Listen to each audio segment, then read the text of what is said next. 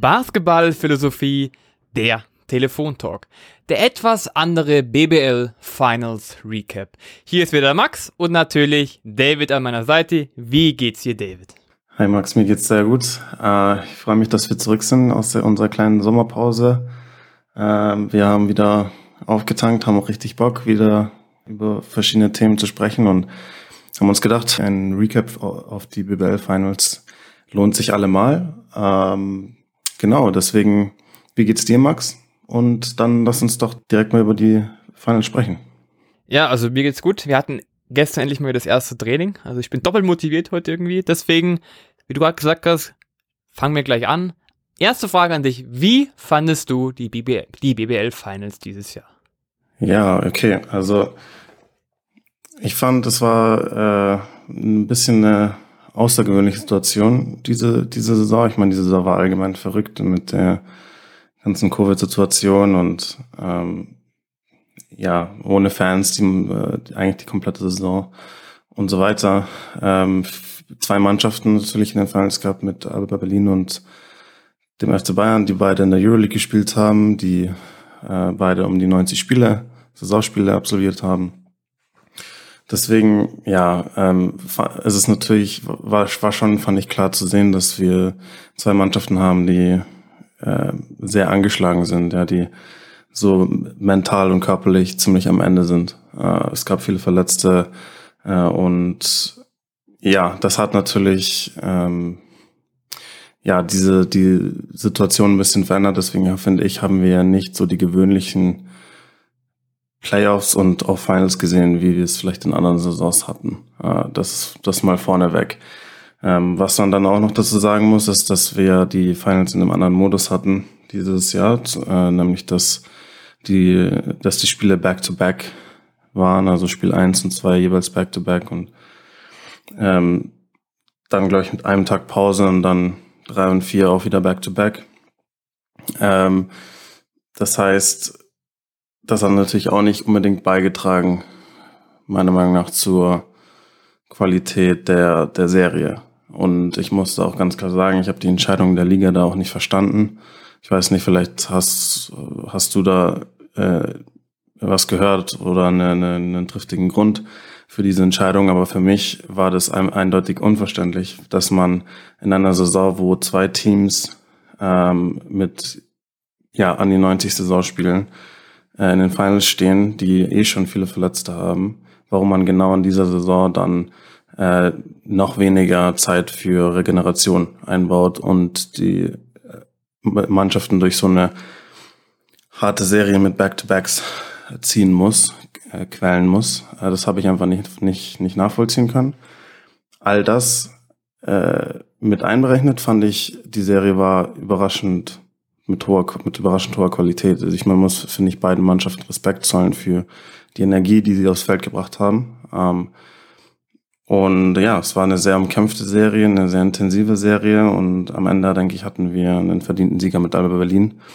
Aber ja, das ist mal erstmal vorneweg meine, meine Meinung. Aber was, was war dann dein Eindruck? Wenn wir jetzt direkt eigentlich auf das Thema eingehen, also ich muss schon sagen, back-to-back, -back, das heißt, man spielt am Donnerstag und gleich das nächste Spiel am Freitag, also in dem Fall war es Dienstag, Mittwoch. Oder alles ja wurscht, auf jeden Fall ist es Spiel 1, Spiel 2 hintereinander, also Regenerationszeit ist praktisch überhaupt nicht vorhanden und das ist echt heftig. Und du hast ja gefragt, was so der Grund, also was ich mitbekommen habe, ist, dass die Liga gesagt hat, wir haben Zeitdruck, wahrscheinlich wegen der olympischen Quali oder diesen Quali-Turnieren aber es ist krass. Also, wenn du 90 Spiele in den Knochen hast und dann äh, vier Spiele in fünf Tagen zu machen, das ist echt hart. Und wie du auch schon gesagt hast, dafür war die Qualität echt erstaunlich hoch. Und äh, ich muss auch sagen, dass Al Berlin am Ende des Tages verdient gewonnen hat, aber auch Bayern echt trotzdem gut dagegen gehalten hat. Und das auch noch mit einer, einfach mit einer Schocknachricht mit Paul Zipser, der ja einfach nach Spiel 1 diesen Befund hatte und diese neu neurologische Not-OP und was natürlich nochmal eine ganz andere Situation ist, was wir jetzt ja auch gerade bei der EM so mitbekommen haben, wo Christian Eriksen äh, mit einem Herzstillstand am Boden lag, wie das, was das einfach in der Mannschaft ausmacht und das ist einfach heftig. Also sie hatten nicht nur diesen physischen Druck, ja, einfach 90 Spiele, sondern auch diesen mentalen Druck nochmal dahinter, dass einfach ein Teamkollege ähm, gerade einfach im Krankenhaus liegt und erstmal äh, eine Vier-Stunden-OP hinter sich hat und auf dem Gehirn was nicht so lustig ist. Aber wieder zurückzukommen zu, zu den Spielen. Ja, es war gut. Ähm, wenn man, man hat natürlich so gar nicht so mitbekommen, erst mit zum Beispiel der OP und dann denkt man so, ja, warum, wo ist die Energie so ein bisschen, wo fehlt es? Also Spiel 1 und Spiel 2 war so, fand ich so, sind sie beide so ein bisschen reingeschlittert.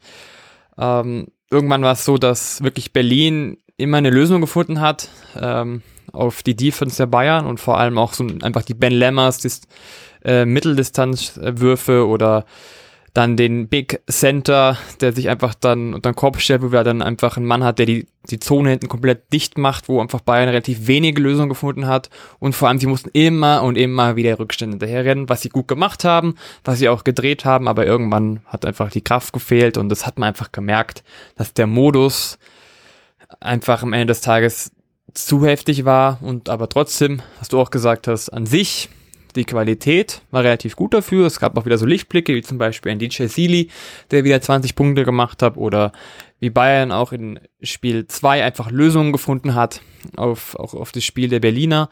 Und es an sich eine relativ hohe Qualität war für aber diesen engen Spielplan. Aber ich glaube, wir wünschen uns alle, dass es das nächste Mal ein bisschen breiter gefächert ist. Aber auf der anderen Seite gab es noch einen guten Lichtblick eigentlich und was, glaube ich, auch wieder schön war zu sehen ist, es waren wieder Fans zurück im Stadion und man hat schon gemerkt, dass es war eine andere Atmosphäre. Wie hast du das wahrgenommen mit den Fans?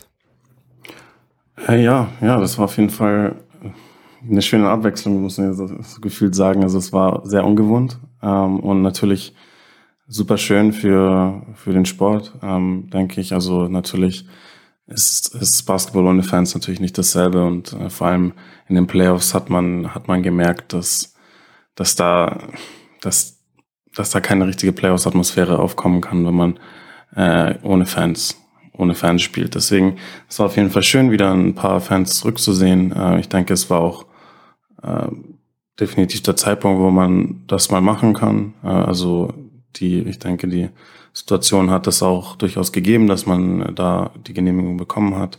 Deswegen war das ein sehr schönes Zeichen, denke ich, für, für den gesamten, für den gesamten Sport, für den gesamten Basketball in Deutschland. Ähm, du hast ein paar sehr, Punkt, sehr gute Punkte gebracht, fand ich. Also äh, natürlich noch die mentale Belastung, auch mit zusätzlich mit der Situation um Paul Zipser ist natürlich ganz klar. Also ähm, dass, dass das die Spieler mit belastet hat, ist selbstverständlich, wenn man, ja, wenn man halt um, um das Leben von einem Teamkollegen ähm, ja bangen muss oder zumindest mal, man muss dazu sagen, ich an dem ähm, im Laufe der Finals war es ja dann schon so, dass die Situation halt eindeutig stabil war, aber trotzdem natürlich die ähm, geht es da um einen engen Freund, einen Teamkollegen und man weiß nicht, inwiefern dessen Lebensqualität eventuell beeinträchtigt sein könnte etc. Also natürlich eine super ernste Situation mit der man erstmal umgehen muss, natürlich. Also das hat, war definitiv natürlich eine Belastung. Das ist ein sehr guter Punkt.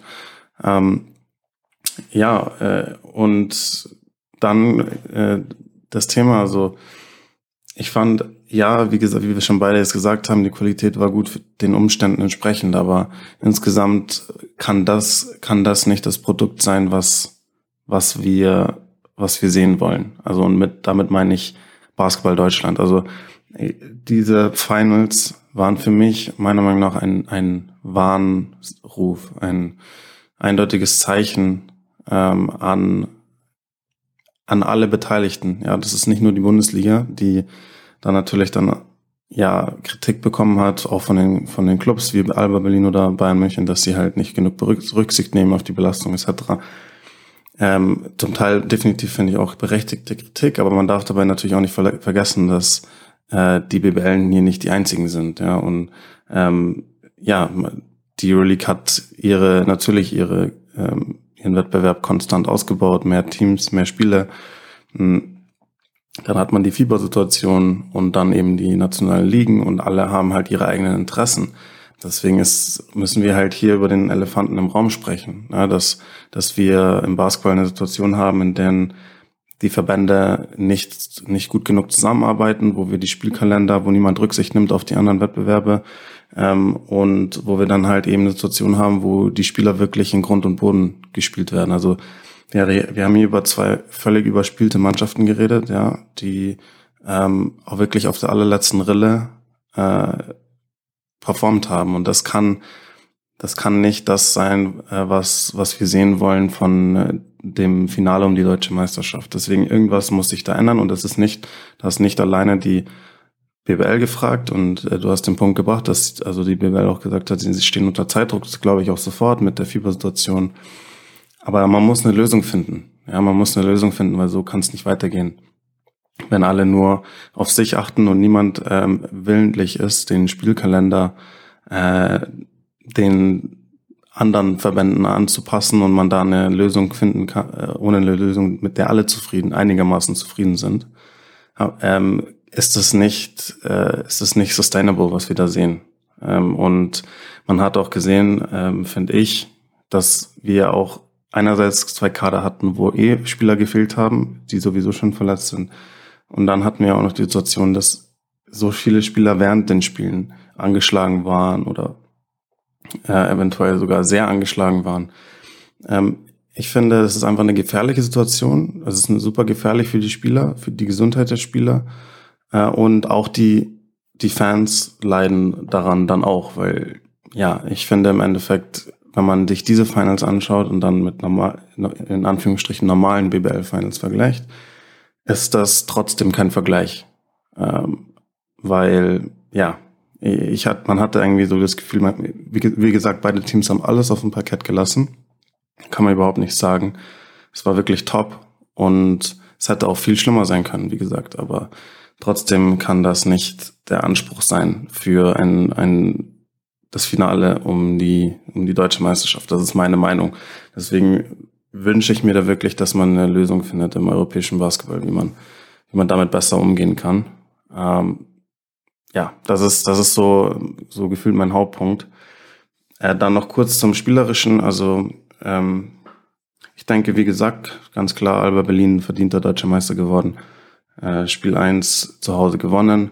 Ähm, Spiel 2 dann haben die Bayern dann zurückgeschlagen und auswärts mitgenommen. Ich denke, die Serie war sehr typisch für, für beide Mannschaften. Äh, beide Mannschaften haben so versucht, ihren Stil durchzubringen aber natürlich eine Mannschaft, die, die schneller spielt und davon auch profitiert, die, die eine ganz andere offensive Philosophie hat, ja, die auf viel auf Rhythmus basiert, auf, auf ähm, Bewegung von Ball und Abseits vom Ball, während Bayern eher eine langsamere Pace hat, ja, eine eher äh, statische Offense mit viel Pick and Roll, viel auch Isolation.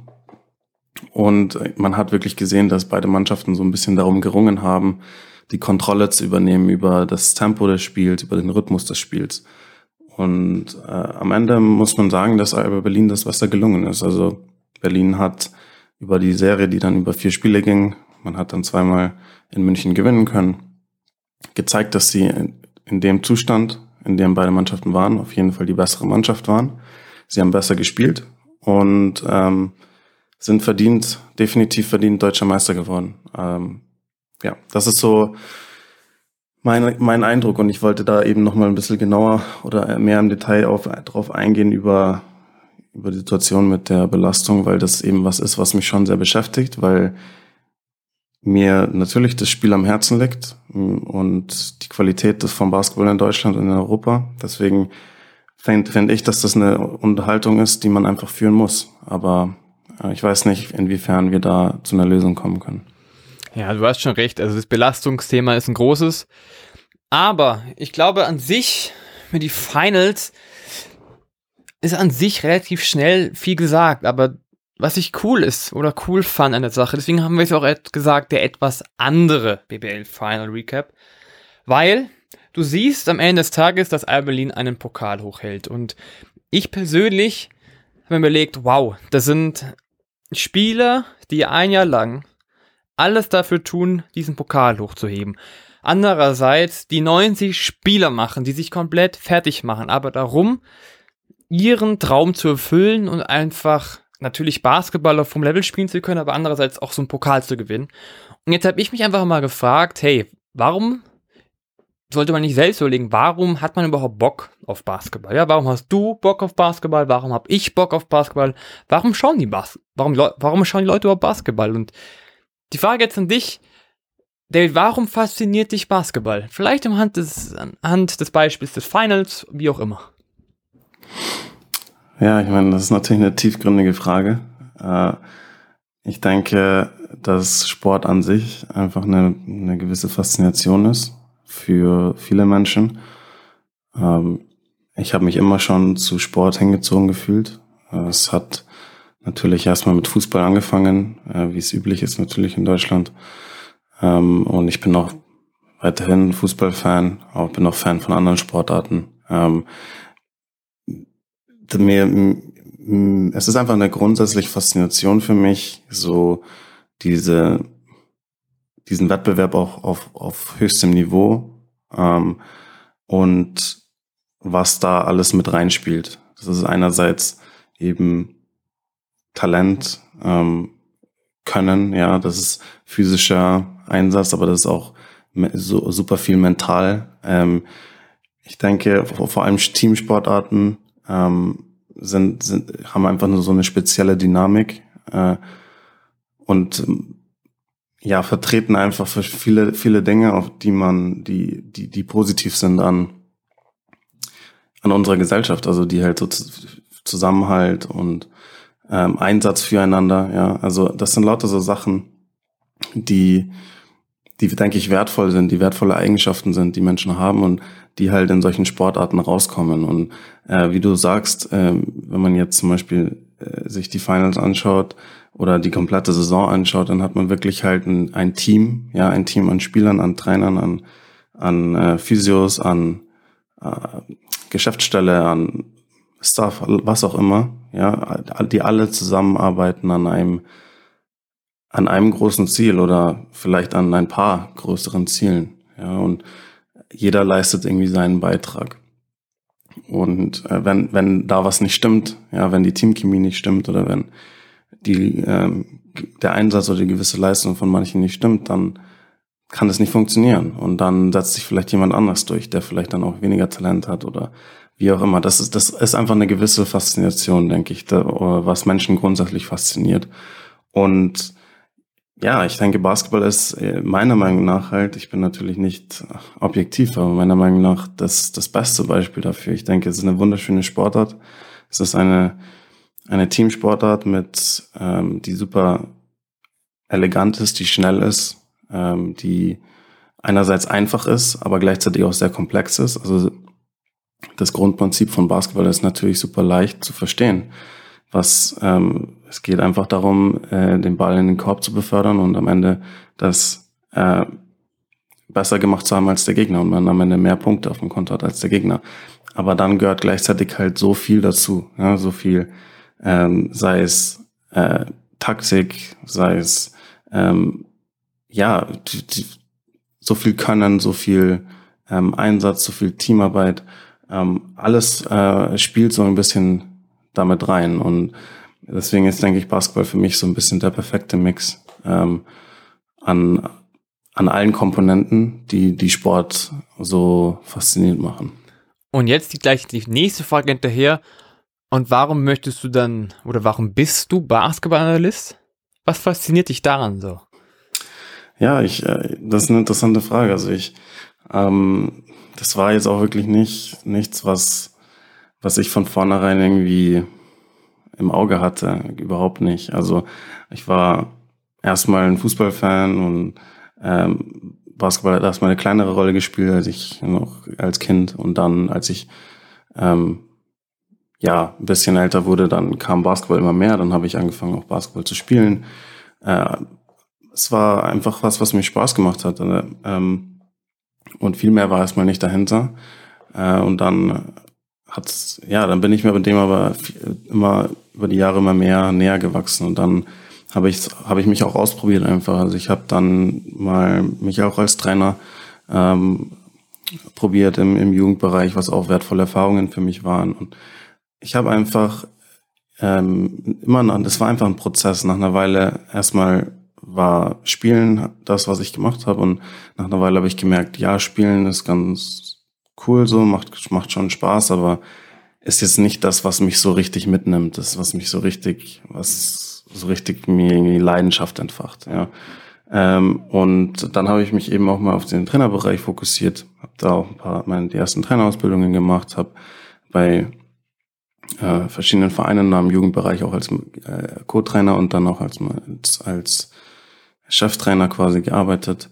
Ähm, und es hat mir auch Spaß gemacht, habe auch wertvolle Erfahrungen, aber dann habe ich halt auch gemerkt, ähm, dass das auch nicht unbedingt das ist, was ähm, meine große Leidenschaft ist. Und was dann so ein bisschen kam, war, dass ich einfach mehr wissen wollte. Also was mich so fasziniert hat, war, ähm, dass ich jahrelang Basketball halt verfolgt habe als Fan und ähm, ja, und ich das Gefühl hatte, ich weiß so wenig über Basketball und es gibt so viel ähm, über diesen Sport, den ich so gerne mag, dass ich nicht weiß. Und deswegen, ähm, und ich wollte einfach mehr über diese Sportart wissen. Ich wollte auch mehr vor allem über die Strategien, äh, Taktiken und, und so weiter wissen. Und deswegen bin ich dann mehr äh, so in diesen analytischen Bereich gegangen oder was heißt gegangen? Also ich habe mich dann mehr dafür interessiert, habe mir viele Videos dazu angeschaut, wollte neu dazulernen, habe dann ähm, verschiedene äh, Clinics mir mal angeschaut im Internet, habe mal ein Webinar mal teilgenommen, lauter solche Sachen. Und je mehr ich halt gelernt habe, desto interessanter fand ich es halt. Äh, und desto spannender wurde für mich die Sportart. Und dann habe ich halt relativ schnell gemerkt, dass das so mein Bereich ist, der, der mich fasziniert, der mir Spaß, am meisten Spaß macht, mich einfach, ähm, ja, ich sage jetzt mal mit den X's and O's zu beschäftigen und halt, äh, ja, quasi Tape zu analysieren und die, ich habe mich super interessiert für eben Gegnervorbereitung, für Scouting, lauter diese Bereiche. Und ja, deswegen, es war ein Prozess und jetzt bin ich halt an dem Punkt, wo ich sage, das ist wirklich der Bereich, der, der mich fasziniert und in dem ich mich weiterentwickeln will und in, in dem ich vielleicht auch äh, in der Zukunft noch intensiver drin, drin tätig sein will. So war das bei mir zumindest mal. Aber ich will die Frage auch an direkt mal zurückgeben, weil ja, wie ist es überhaupt zum Beispiel bei dir dazu gekommen, dass, dass du gesagt hast, okay, ähm, einerseits Basketball taugt mir, ja, also wie ist das, wie ist das passiert und dann aber auch wie hast du diesen Trainerbereich als für dich entdeckt und was äh, ist, äh, was findest du an einem Trainerjob äh, so faszinierend und was äh, entfacht da bei dir diese Leidenschaft? Das ist eine gute Frage und es ist tatsächlich so, ich, ich werde es doch gleich nochmal mit den Finals so ein bisschen vergleichen. Aber der Anfang ist relativ einfach. Warum Basketball oder warum Basketballtrainer? Wenn ich ganz ehrlich bin, äh, es ist ganz einfach gewesen. Es war 18, ich war am Bahnhof, und ich habe meinen Kumpels gesagt, Leute, ich werde Trainer. Ich habe keinen Fall warum. Ich wusste nur eine Sache, ich konnte Leute motivieren. Und jetzt gab es aber die Möglichkeit zu sagen, ich liebe Fußball, ich liebe auch Basketball. Ne? Aber ich habe Basketball im Verein gespielt und das ist schon besser als Fußball. Habe ich gedacht, hey, okay, ich fange mit Basketball an. Also an sich, ich habe gar nicht so wirklich jetzt über gesagt, das ist das und das ist das Wichtige. Aber mittlerweile muss ich sagen, dass Basketball einfach ein, ein Sport ist, was mich fasziniert, weil er so schnell ist, weil, weil das Team im Vordergrund steht, weil alles hin und her passieren kann. Es passiert viel, es kann sich immer wieder drehen und wenden, es kann ganz am Ende nochmal komplett kippen zur anderen Seite.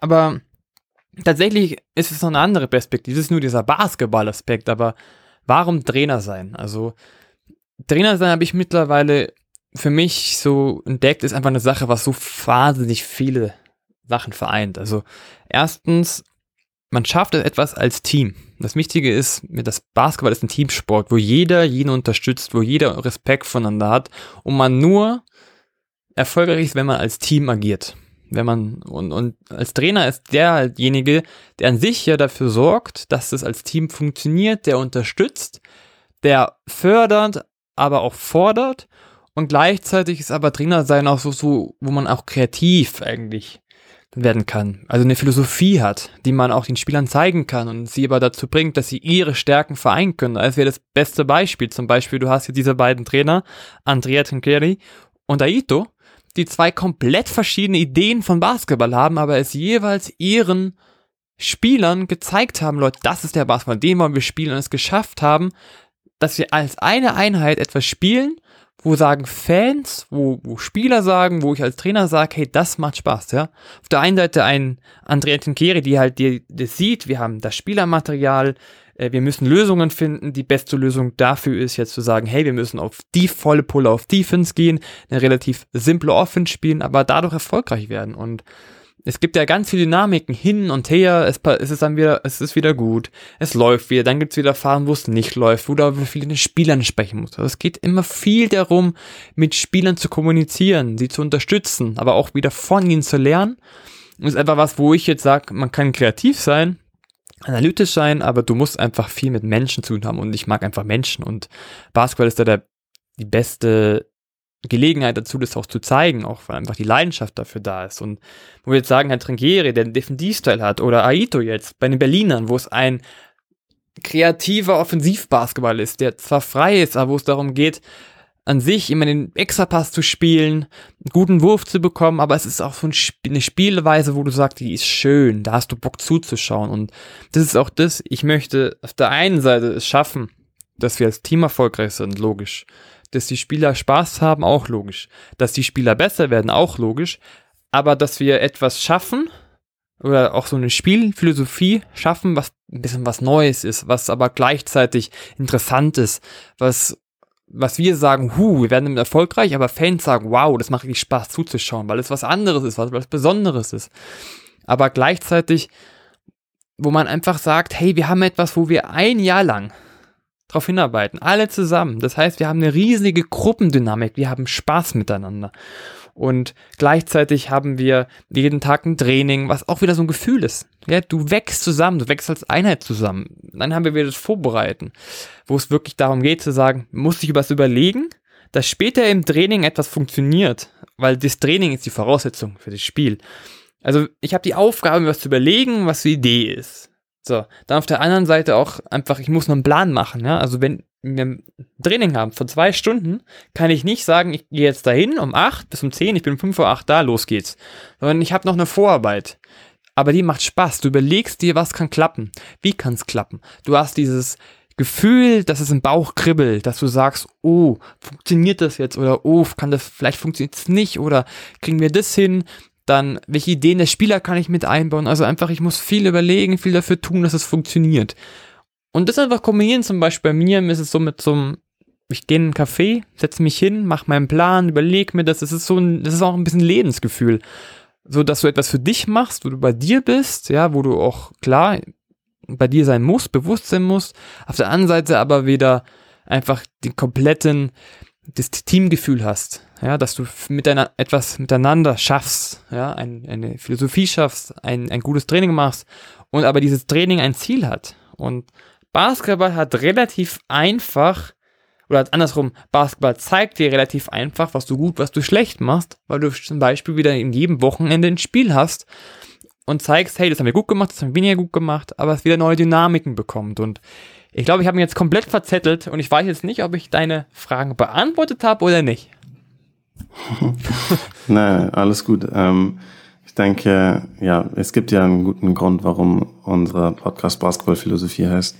Deswegen, ja, da, ähm, du, du sprichst interessante Punkte an. Also jetzt um deinen letzten Punkt mal aufzugreifen, was denke ich auch nochmal was ist, was bei Sport allgemein faszinierend ist, ist halt so diese, es ist super viel äh, Dynamik dahinter, aber gleichzeitig am Ende ist es halt ein ähm, resultatorientiertes Business, sage ich mal. Ja, also ähm, ich nehme jetzt mal ein Beispiel aus der Formel 1, äh, wo äh, Toto Wolf, der Teamchef von, von Mercedes zum Beispiel, halt sagt, äh, ja, am Ende die, die, die Stoppuhr quasi, die lügt halt nie. Ja, und du kannst äh, sagen, viel darüber reden, was das Auto vielleicht ausmacht oder nicht ausmacht, was vielleicht stark war und was vielleicht dazu beigetragen hat oder für das Ergebnis etc. Im Endeffekt kannst du so viel reden, wie du willst. Am Ende sagt dir die Uhr, warst du schnell oder warst du nicht schnell. Und genauso ist es halt in anderen Sportarten wie im Basketball halt auch. Ja, du kannst ähm, zum Beispiel jetzt nehmen wir die BBL Finals, ja, können beide Trainer so viel sprechen über die Belastung, ähm, wie sie wie sie wollen, was sie beide ja auch zu Recht natürlich gemacht haben, weil das natürlich ein großer Faktor war in diesen in dieser Serie. Aber gleichzeitig ähm, haben wir eben für beide Mannschaften die Situation und beide Mannschaften mussten müssen mit dieser Situation umgehen.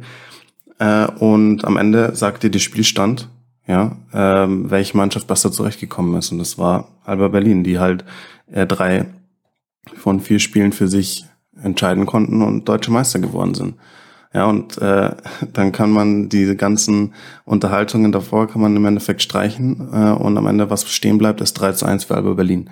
Und das ist, das ist halt, denke ich, auch nochmal was, was, was dazu beiträgt. Ähm, aber ja, also insgesamt natürlich, also das ist ja auch das, was, was für mich auch diese Faszination ausmacht, ist eben wie facettenreich Basketball ist. Und äh, ich denke, vielen ist es halt erstmal nicht so bewusst. Ich denke, es ist was ganz Menschliches, dass man immer ein bisschen in seiner eigenen Perspektive gefangen ist. Das heißt, Spieler leben halt in ihrer Spielerperspektive, Trainer leben in ihrer Trainerperspektive, ähm, Scouts oder ähm, Analysten leben in ihrer Perspektive. Aber im Endeffekt, was wirklich zählt, ist das große Ganze, nämlich dass alles zusammengehört, ja. Und nehmen wir jetzt einen Trainer, ja, da, da sind, ähm, da sind X's und O's zum Beispiel ein Teil vom Job. Ja, Plays etc. und äh, verschiedene Taktiken und Strategien und so weiter. Aber das ist ja nur ein, ein Teil. Ja, also ähm, da, Andrea Trinchieri und ähm, Coach Aito, das sind nicht äh, zwei so erfolgreiche Trainer, weil sie ähm, gute Plays aufmalen oder weil sie sich eine gute defensive, guten defensiven äh, Scheme überlegen können. Das trägt natürlich dazu bei. Aber das reicht bei weitem nicht aus. Es gibt eine ganze Menge an sehr hellen Köpfen, ja, die äh, in dem Bereich super innovativ sind, super gut sind, die aber bei weitem noch lange keine gute Head, gute Head Coaches sind. Weil eben, du, wie du es angesprochen hast, es ist halt äh, beinhaltet halt Menschen, ja. Man muss mit den Spielern umgehen können, man muss äh, das Mannschaft ein Mannschaftsgefüge bilden können, ja, man muss Belastung steuern. Das ist mal ein Beispiel, wo auch Trinkieri, Coach Trinkieri gesagt hat, ähm, er hat dieses Jahr, diese Saison super viel dazugelernt und wird nächste Saison super viel anders machen müssen und äh, die nötigen ähm, Anpassungen vornehmen müssen. Ja, weil, weil es ein ständiger Lernprozess ist. Egal, wie weit man denkt, man, dass man gekommen ist, es gibt immer noch Neues zu lernen ähm, und es gibt immer noch andere Bereiche, in denen man, ähm, von denen man vielleicht noch gar nicht so viel wusste und man gar nicht wusste, dass man darüber nichts wusste. So, wenn ich das mal so sagen darf. Also, das ist eben das, was es auch für mich so faszinierend macht. Und ich versuche, ich versuche halt ein bisschen immer einen Schritt zurück zu machen und nicht zu sehr gefangen zu sein in meiner eigenen Perspektive. Ähm, ein super Beispiel ist halt, wenn ich halt jetzt ähm, mir äh, Playoff-Spiele anschaue, ja, sei es jetzt in äh, der Bundesliga oder äh, auch in der NBA oder in der Euroleague sonst wo. Ähm, ich finde es oft super interessant, halt dann ähm, verschiedene Analysen oder Ein Meinungen von äh, Kommentatoren, Experten etc. zu hören, was sie über das Spiel sagen. Und es gibt dann Punkte, vielleicht, in denen man anderer Meinung ist, derselben Meinung ist, wie auch immer. Aber es gibt dann auch Sachen, auch häufig, die vorkommen, wenn ich mir ein Spiel angeschaut habe und wo ich mir dann denke, oh, darauf habe ich zum Beispiel halt überhaupt nicht geachtet. Ja, ein, ein Thema zum Beispiel in den Playoffs ist ja ähm, Lineups. Ja, also ich, wir sind ja dann an dem Punkt, wo der Bereich, der, der mich so fasziniert und wo, wo ich mich ja primär mit beschäftige, keine große Rolle mehr spielt. Wir sind in den Playoffs, ja. Nehmen wir jetzt die BBL Finals, ähm, wo wir zwei Mannschaften haben mit Alba Berlin und Bayern München, die sich die ähm, zweimal in der Bundesliga schon gegeneinander gespielt haben, die im Pokalfinale gegeneinander gespielt haben und die zweimal in der Euroleague gegeneinander gespielt haben äh, und die sich zusätzlich nochmal intensiv auf die Serie vorbereitet haben. Das heißt, wir haben zwei Mannschaften, die kennen sich in- und auswendig, die dann in dieser Serie um die deutsche Meisterschaft spielen.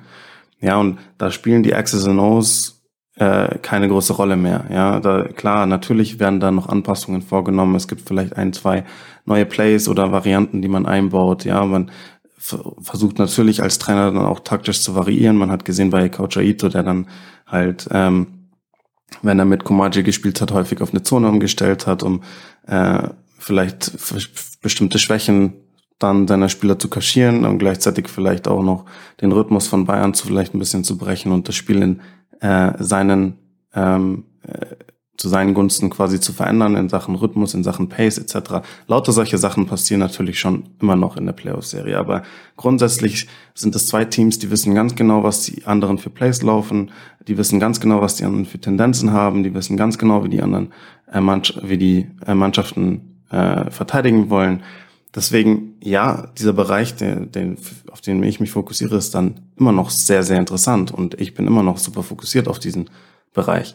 Aber gleichzeitig gibt's halt dann super viele andere Bereiche, die vielleicht eine viel größere Rolle spielen. Ähm, zum Beispiel könnte man sagen, vielleicht, und das ist jetzt ein Statement, was ich einfach nur in den Raum werfe, ohne irgendwelche, äh, irgendwelche Beweise dafür zu haben oder, oder was auch immer. Aber wer weiß, vielleicht war eben ähm, Coach Aito der Coach, der während der Saison Belastung besser gesteuert hat als Coach Trinkieri. Ist das Statement wahr oder falsch? Ich weiß es nicht. Ja, es kann sein, dass beide einen sehr, sehr guten Job gemacht haben und im Endeffekt hat das nichts dazu beigetragen zum Ausgang der Serie. Ja. Es kann sein, aber das sind so Punkte, die halt dann in dieser Situation super viel Bedeutung gewonnen haben äh, und die Sachen entscheiden können. Und äh, was ich auch mit Lineups angesprochen habe zum Beispiel, ähm, in den Playoffs entscheidet halt dann häufig auch, okay, wie viele Minuten gebe ich jetzt meinen Startern, ja, inwieweit vertraue ich meinen äh, besten Spielern, wenn sie in Foul-Problemen sind, äh, wie wie tief gehe ich noch in meine Rotation? Äh, vertraue ich noch meiner Bank oder kürze ich eher die Rotation, vertraue meinen besten Spielern, aber gehe da gleichzeitig halt das Risiko von höherer Belastung für die Spieler ein. Äh, lauter solche Sachen. Welche Spieler funktionieren sehr gut zusammen? Bei Bayern hatte man die Situation zum Beispiel ja häufig, dass ähm, dass das Lineup zum Beispiel mit Zischko und Baldwin zusammen äh, ein Lineup war, was super äh, gute ähm, Zahlen aufgelegt hat. Ja, all diese Daten haben hier die Coaches über eine ganze Saison dann gesammelt. Welche verschiedenen Lineups haben wie gut funktioniert? Was sind da so und was sind da so die Zahlen? Wie effizient waren diese Lineups etc. Das sind dann so zum Beispiel Sachen, die häufig Playoff-Serien entscheiden können. Und es ist dann häufig so, dass ich mir halt dann ein Playoff-Spiel anschaue und ich achte halt primär auf die Plays, diese laufen, die verschiedenen äh, taktischen Adjustments vielleicht in der, auch in der Verteidigung oder, oder offensiv und habe darauf hauptsächlich so gefühlt geachtet. Und dann äh, höre ich mir nach dem Spiel eine Analyse an von jemandem, der halt gesagt hat, ja, warum hat er das und das Lineup und warum hat er das und das so äh, oder so und so gewechselt und so. Und dann dachte ich mir, oh ja, okay, darüber habe ich jetzt gar nicht nachgedacht, darüber halt gar nicht geachtet, weil Basketball eben so facettenreich ist. Ne? Und ähm, im Endeffekt, äh, im Endeffekt ist es dann eine Situation, ja, beide Mannschaften sind gut vorbereitet und die Spieler entscheiden dann. Das ist ja dann auch im Endeffekt das Schönste daran. Das bringt uns dann full circle zurück zu den, den kleinen, ähm, kleinen Kindern, die halt ihre Idole haben, die sie bewundern, ja, und die äh, gerne zocken gehen auf dem Freiplatz und dann in den Verein gehen und dann sich hocharbeiten und dann mal Profis werden, weil das Spielen die Faszination ausmacht. Ja, und dann gibt's diese ganzen anderen Bereiche und die fallen dann bis zu einem gewissen Grad weg und am Endeffekt entscheiden dann doch die Spieler. Also, wie du auch gesagt hast, mal zwei Trainer mit vollkommen verschiedenen Philosophien, mit Trinkieri und Aito. Aber im Endeffekt äh, geben beide auf verschiedene Art und Weise das Spiel zurück in die Hände der Spieler. Äh, Aito gibt es mit viel Pace, ja, mit, mit einer freien, relativ freien Offense, die viel Read and React, auf viel auf Read and React basiert, wo ähm, die Spieler enorm viele Freiheiten haben ähm, und sich halt hauptsächlich an Prinzipien halten und in, innerhalb dieser Prinzipien freispielen. Ja, so dass einerseits Struktur besteht, aber gleichzeitig keine starre Struktur besteht. Also dass ähm, ja, dass Alba Berlin halt offensiv und, und nicht leicht auszurechnen ist, ja, weil äh, sie nicht stur dem und dem Konzept jedes Mal folgen, aber gleichzeitig kein Chaos ausbricht, dass man immer gutes Spacing hat. Ja, das, das heißt, mit dieser Philosophie äh, gibt natürlich Aito das Spiel zurück in die Hände der Spieler dann, weil die Spieler müssen dann in den, in den Finals äh, trotz Müdigkeit, trotz hoher Belastung ähm, bereit sein, das, das Tempo zu gehen, müssen bereit sein, die Würfe zu nehmen, müssen bereit sein, den Ball zu bewegen, müssen bereit sein, die Defense zu lesen und richtig zu reagieren. All diese Dinge. Und das haben die, die Spieler von Alba Berlin eben geschafft. Und bei, bei Coach Trinkieri ist es ganz auf eine ganz andere Art genauso.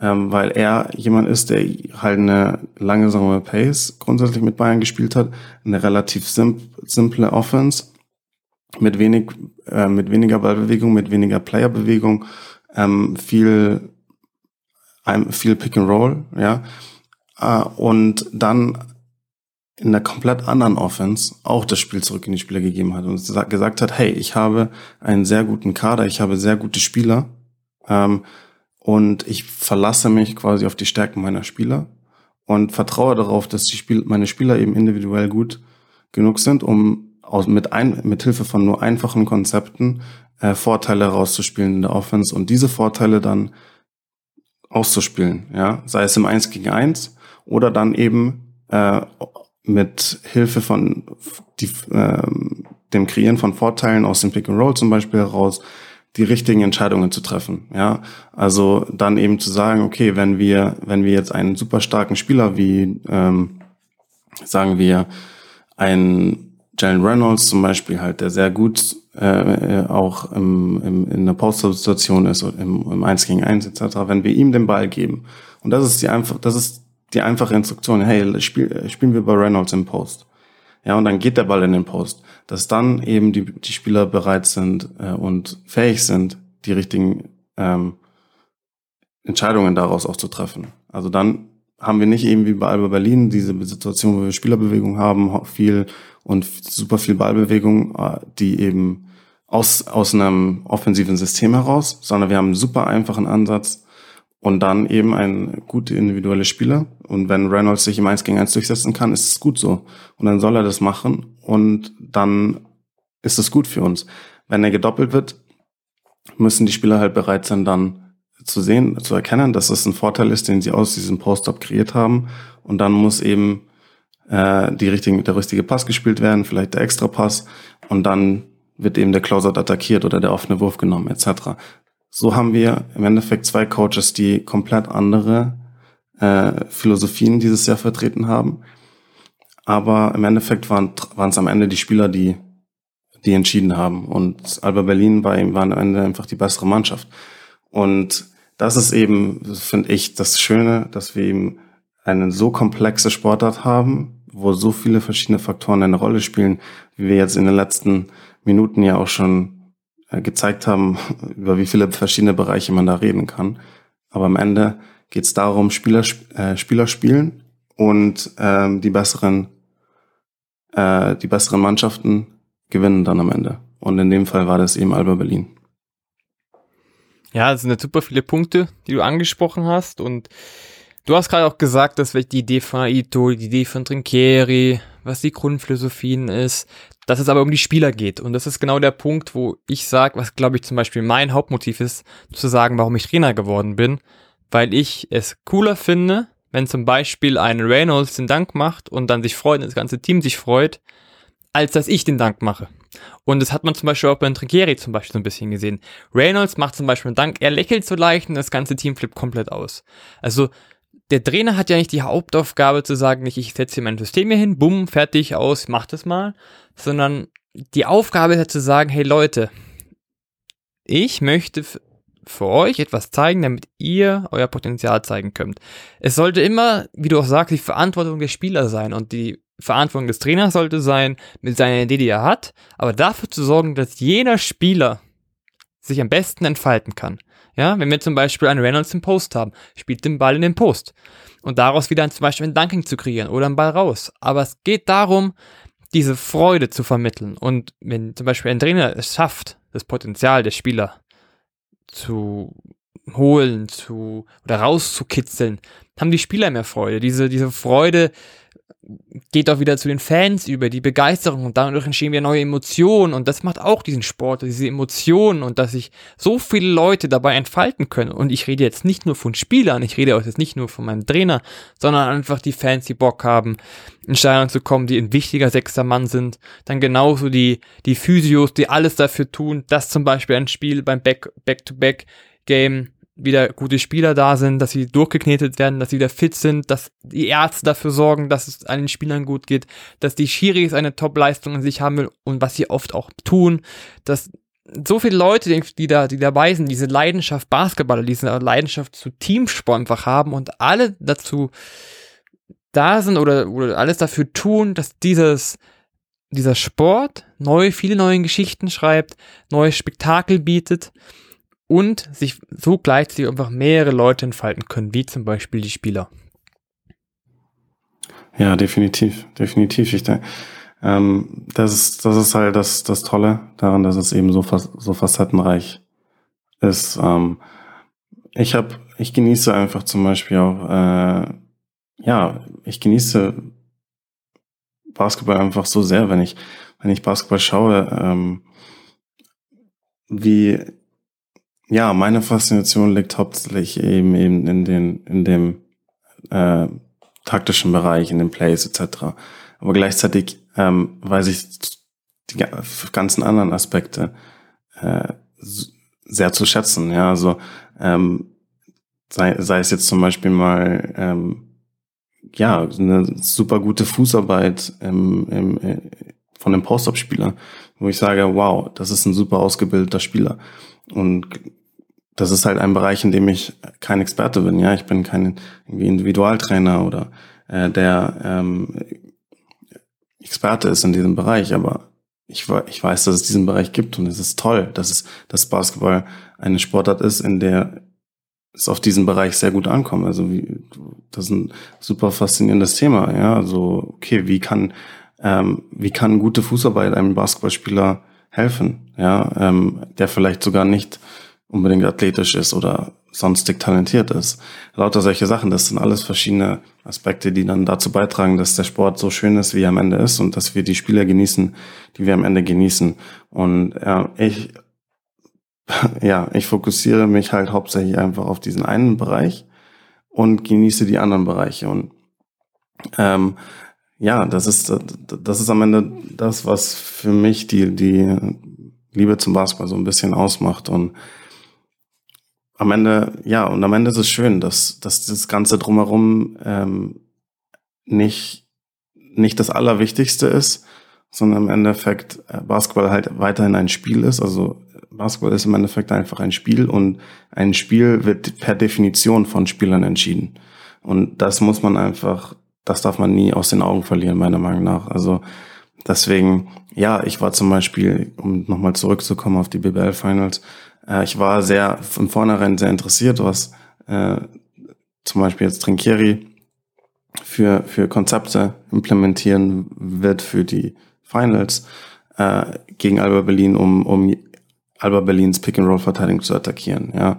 Äh, Alba Berlin ist ja eine Mannschaft, die sehr aggressiv grundsätzlich Pick and Roll verteidigt ähm, und sehr gerne im einen Passweg entfernt hilft. Ja, und so äh, ja, so einerseits natürlich ähm, sie den, den, den Ballhändler im Pick and Roll sehr stark einschränken kann, aber gleichzeitig natürlich auch ähm, sich verletzlich macht in anderen Bereichen. Und man hat zum Beispiel gesehen eben, dass, dass äh, Tringieri dann eben so äh, Automatismen eingebaut hat äh, und vorbereitet hat für die Mannschaft für die Finals, dass eben, wenn sie ins Pick and Roll laufen, dass dann automatisch sie einen äh, der, der, der Offensivspieler einen Passweg entfernt, automatisch einen, einen Cut zum Korb läuft, ja. Und so äh, Druck, den Druck auf, die, auf Alba Berlin deutlich erhöht, ja, weil eigentlich soll der Verteidiger von diesem Spieler äh, beim Pick and Roll helfen, aber gleichzeitig cuttet sein Offensivspieler zum Korb. Ja, und es kann dazu führen eben, dass der Cut zum Korb äh, offen ist für den Korbleger ähm, es kann dazu führen, dass sie vielleicht noch äh, von der, der nächste Spieler helfen muss und dann vielleicht die, die, die Ecke komplett offen ist. Man hat auch gesehen, dass Trinkieri so Screens eingebaut hat, wenn sie, äh, wenn sie einen Passweg entfernt helfen, dass dann der Spieler aus der Ecke zum Beispiel einen Flare-Screen setzt und dann sozusagen den Spieler, der einen Passweg entfernt geholfen hat, eben aus dem Spiel nimmt und einen offenen Dreier für den für den äh, Flügel oder für die Ecke kreieren kann. Lauter solche Sachen. Das, das fasziniert mich natürlich und das hat mir super Spaß gemacht, das zu, zu beobachten. Das macht mir auch grundsätzlich Spaß im Basketball, vor allem in den Playoffs eben solche taktischen äh, Anpassungen zu sehen etc. Aber im Endeffekt bringt, bringt all diese Konzepte äh, nichts, wenn die Spieler nicht äh, executen. Ja. Und wenn ähm, man kann den schönsten Gameplan haben, aber wenn die Spieler eben den Ball nicht in den Korb treffen, ja, wenn die Würfe daneben gehen oder wenn sie den Ball ins Ausschmeißen und lauter Turnover ähm, begehen, wirst du kein Spiel gewinnen. Und das ist im Endeffekt das Schöne daran, dass trotz dieser lauter verschiedenen Facetten und den ganzen Komplikationen Basketball im Endeffekt so simpel bleibt. Ja, also das ist genau was du gerade gesagt hast. Es ist simpel und die Spiele exekuten und das ist tatsächlich so etwas, wo ich auch sage, wie exekuten Spieler und da gibt's einfach so Kleinigkeiten, die einem so Freude bereiten, auch so zum Beispiel als Trainer. Wenn man zum Beispiel sieht, ein DJ Sealy wirft, trifft, die ganze Bank rastet komplett aus. Ein, das Bayern ist zum Beispiel wieder mit 15 Punkten hinten. Ich weiß nicht, wie oft es in dieser Saison war, aber sie kämpfen sich als Team wieder zurück. Dann nur so Kleinigkeiten wie, sie sind an der Mittellinie, sie machen einen Teamkreis, die haddeln, sie motivieren sich gegenseitig. Also es ist, das Spiel ist zwar simpel, aber es entsteht ja doch so viel. Es entstehen auch so viele Emotionen, es so viele Kleinigkeiten, wo man, die einem einfach Freude bereiten. Und wie gesagt, man hat dir zum Beispiel auch gerade angemerkt, was dir Freude bereitet. Man hat sofort dein, dein Analyseherz wieder gesehen, dass du gesehen hast, ah, die taktischen Sachen sind da wichtig. Was ich zum Beispiel auch mega wichtig finde und ich sag zum Beispiel als Trainer noch unter anderem, hey, die Spieler gehen als, als Gruppe, gewinnen das Spiel. Es geht nicht darum nur, äh, dass wir gewinnen, sondern wie wir gewinnen und was darin steht. Also es gibt wahnsinnig viele Punkte, die Basketball eigentlich zu einem mega geilen Sport machen und Dementsprechend, ihr merkt, diese, diese Folge war etwas anders. Aber es muss einfach mal gesagt werden. Und aber das war's jetzt zu der Folge. Der etwas andere BBL Finals Recap. Bis zum nächsten Mal.